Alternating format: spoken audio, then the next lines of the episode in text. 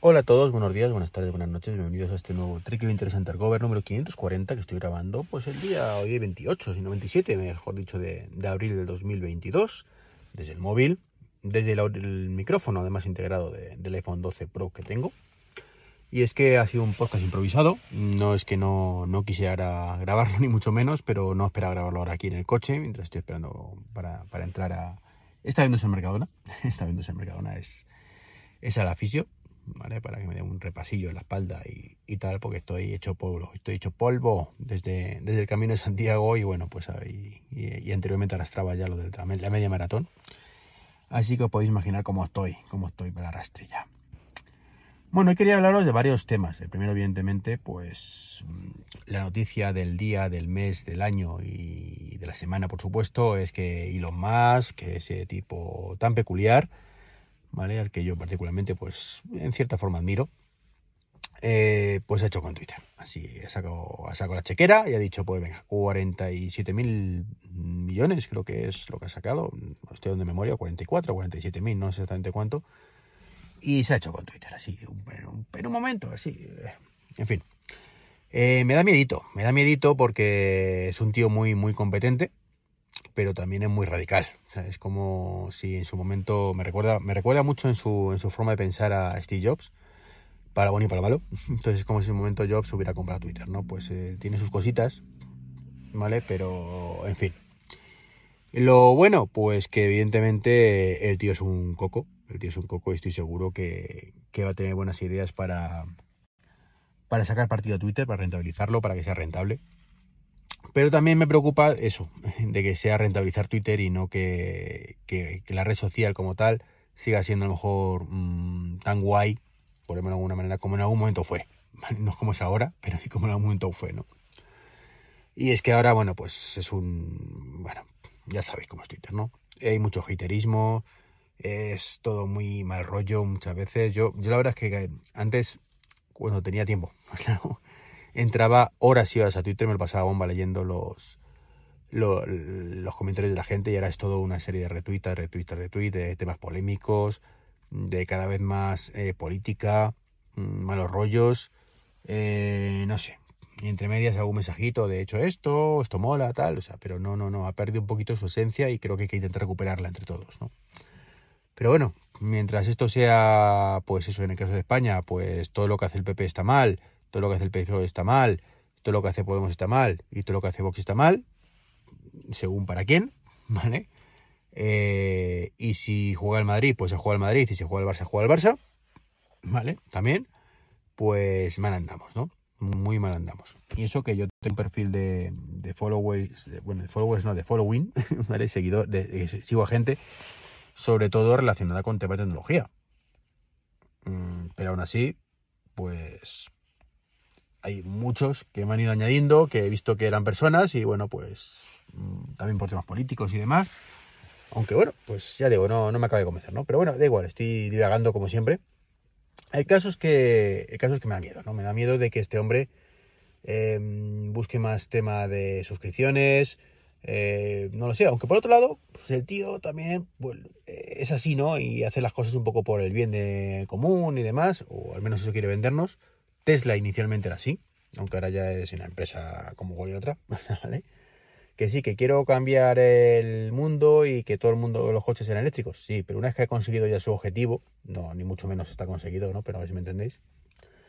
Eh, de que ya lo conoce todo el mundo, de que no dan abasto, pues ahora no, no, ahora como no hay abasto de fabricar coches, pues a vender, a vender, a vender y si puedo vender más, pues mejor, ¿no? Y a subir precios, como es normal, ¿vale? Para, para que la demanda no supere demasiado la, oferta. Eh, entonces, bueno, pues ahí, por, eso digo que el tío es un coco. Pero claro, también luego tenemos casos como Tesla, donde es totalmente un vaivén, ¿no? Hoy digo esto, ahora subo los precios 3.000 dólares o 3.000 euros, ahora lo bajo a 4.000, luego paso mañana vuelvo a subir 3.000 y luego al otro lado 6.000 más. Y eso en uno o dos meses, ¿no? Con lo cual es un auténtico, pues eso, una incógnita es una incógnita lo que, lo que será Twitter con, con Elon. De momento, esperemos que llegue el botón editar para todos, que es una cosa terrible que no esté hasta ahora, o sea, creo que es de cajón. O sea, creo que, bueno, para mí, para todos vosotros, seguramente es de cajón que debería haber un botón editar. Otra cosa es como simplemente, creo que estamos todos de acuerdo que a lo mejor editar un post de hace una semana, un mes o un año no es muy buena idea, pero creo que de ahí a no poder editar hay un mundo, ¿no? Puedes tener a lo mejor 24 horas o 24 minutos si quieres para editar un tweet, ¿vale? Pero por lo menos que si te has equivocado, no tienes que borrarlo y volver a escribir, ¿vale? Entonces, bueno, y muchas veces es que ni siquiera te das cuenta.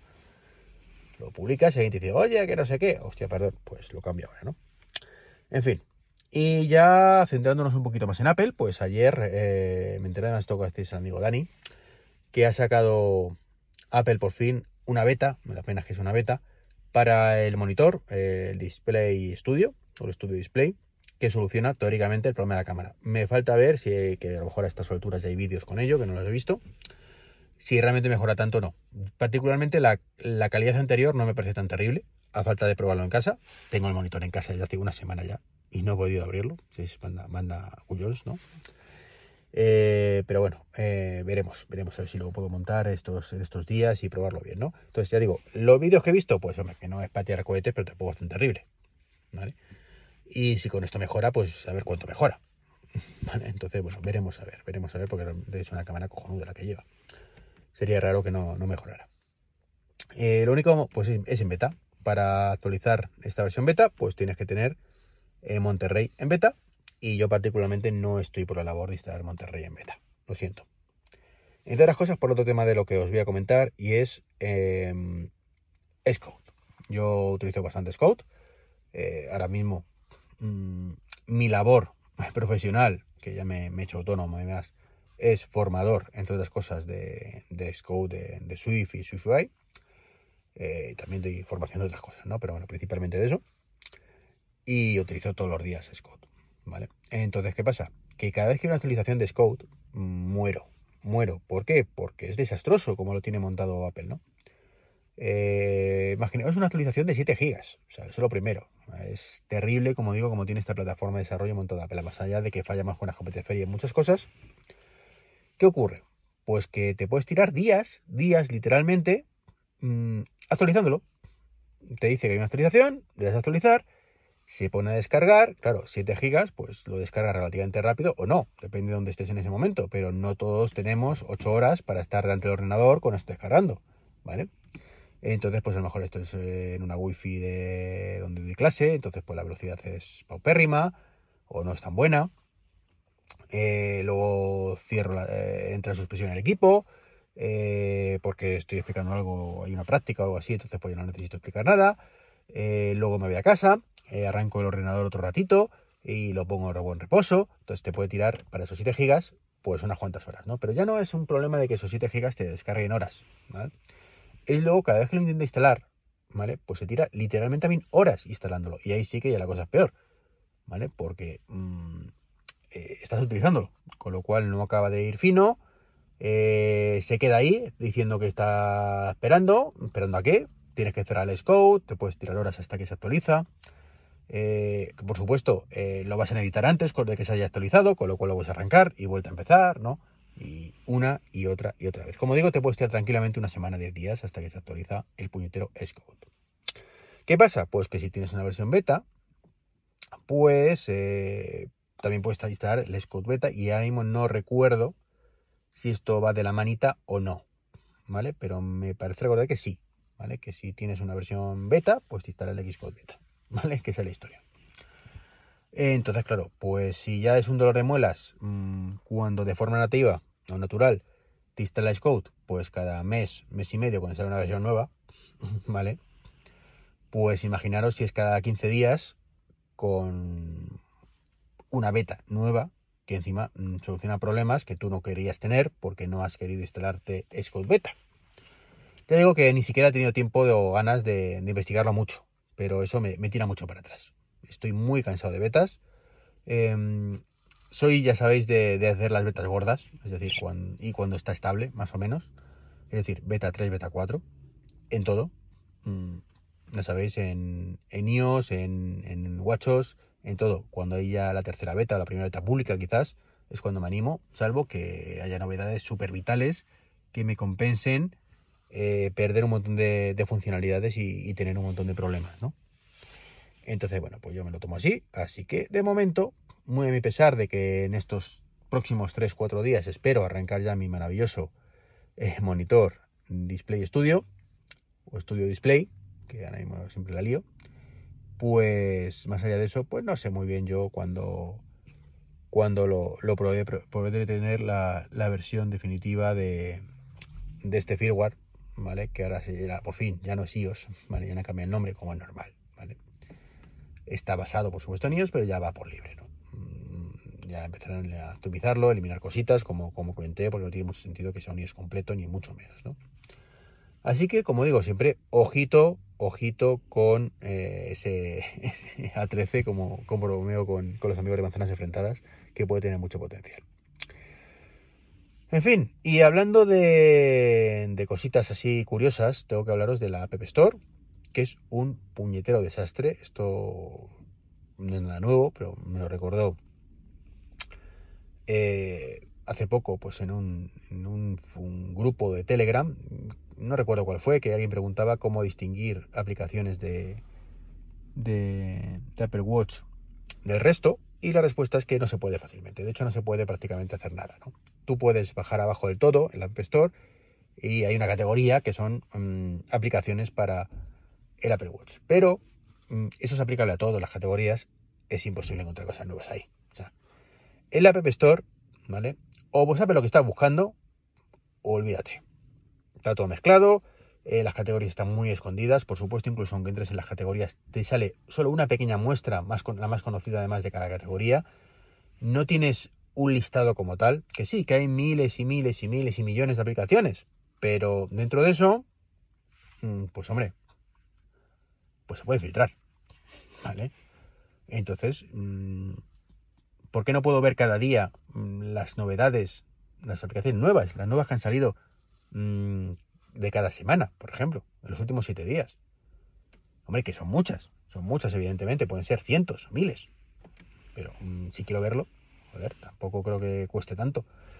Eh, como digo, es que pierde su, naturaleza, pierde su función, pierde su utilidad. O sea, mm, se convierte en un escaparate donde no puedo ver nada, básicamente, porque solo puedo ver lo, más conocido, que ya, no lo he visto, ya lo he visto, entonces no, no necesito verlo más. Y si sé lo que estoy buscando, pues lo busco y ya está. Pero claro, es que Apple me está cobrando un 30% de comisión, majetes. ¿Y solo esto es por eso? No, ¿verdad? Tendrás que publicitarme la aplicación, darla a conocer. Pues esa parte se les está olvidando, ¿no? Como digo, es un auténtico desastre. Y antes, por lo menos, dentro del Apple Watch, eh, pues tenías en la sección del reloj, ¿vale? La aplicación reloj, una, un apartado de la tienda, ¿vale? Pero eso lo quitaron, no sé si fue, fue con, con WatchOS 8 o con WatchOS 7, y lo unificaron con la tienda normal, que no me parece mal, si pudieras de alguna manera encontrar cosas, pero es que tampoco. O sea, no tienes un puñetero filtro. O sea, yo no. Antes se podían encontrar las aplicaciones que eran para el iPad, las aplicaciones que eran solo para el iPhone. Eh, eso lo quitaron. O sea, no. Complicado eso. De verdad, poner un puñetero filtro en la parte de arriba con diciendo, pues quiero solo las del Apple Watch, quiero solo las del iPad, quiero las que sean universales.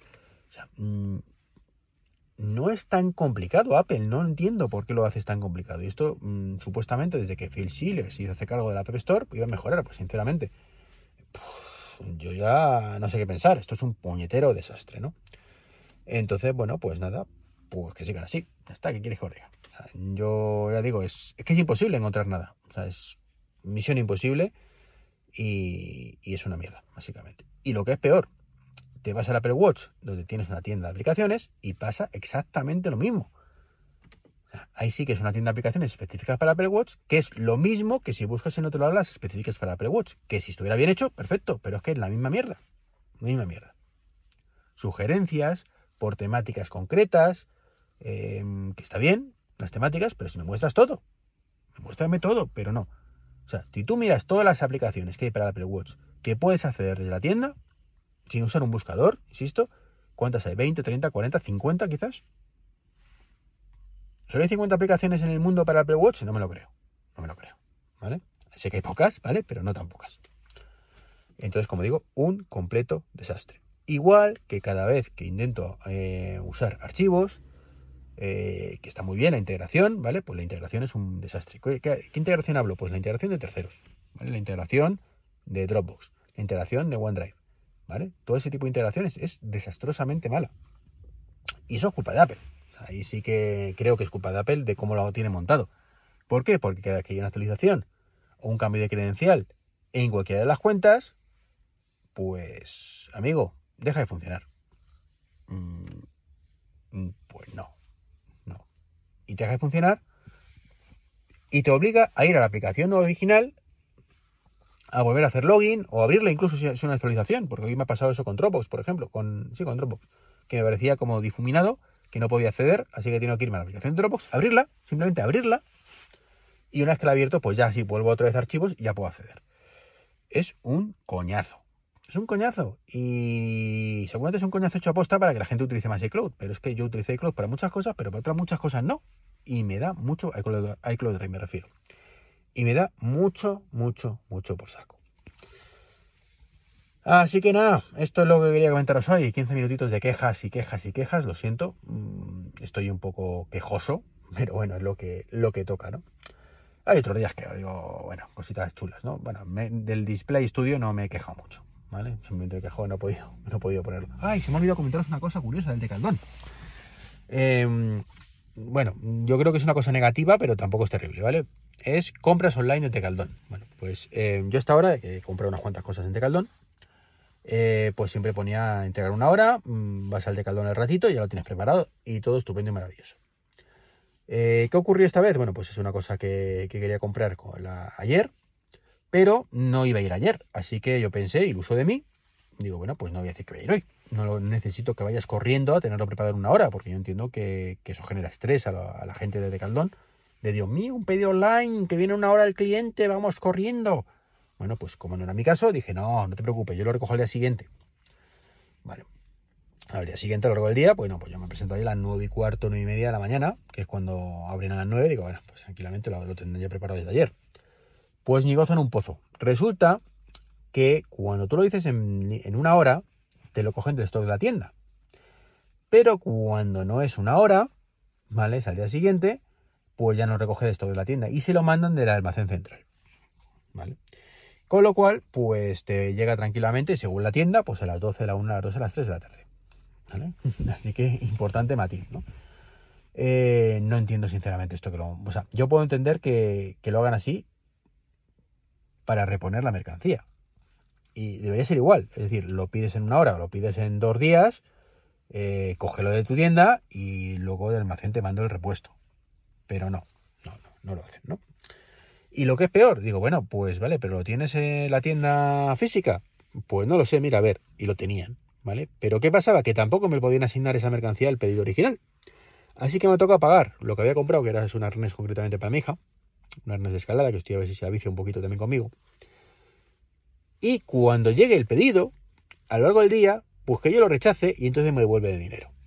Que no es el fin del mundo, ¿vale? Pero me parece sinceramente mm, muy cuadriculado y deberían tener medios como para asignar el pedido mm, nuevo al antiguo, eh, cumplimentarlo de alguna manera, diciendo que está entregado y cuando llegue mi mercancía del otro lado, se coge tranquilamente y se repone eh, ese arnés, en este caso, que yo he cogido de la tienda. Creo que no es el fin del mundo, pero mm, bueno, pues lo tiene así montado.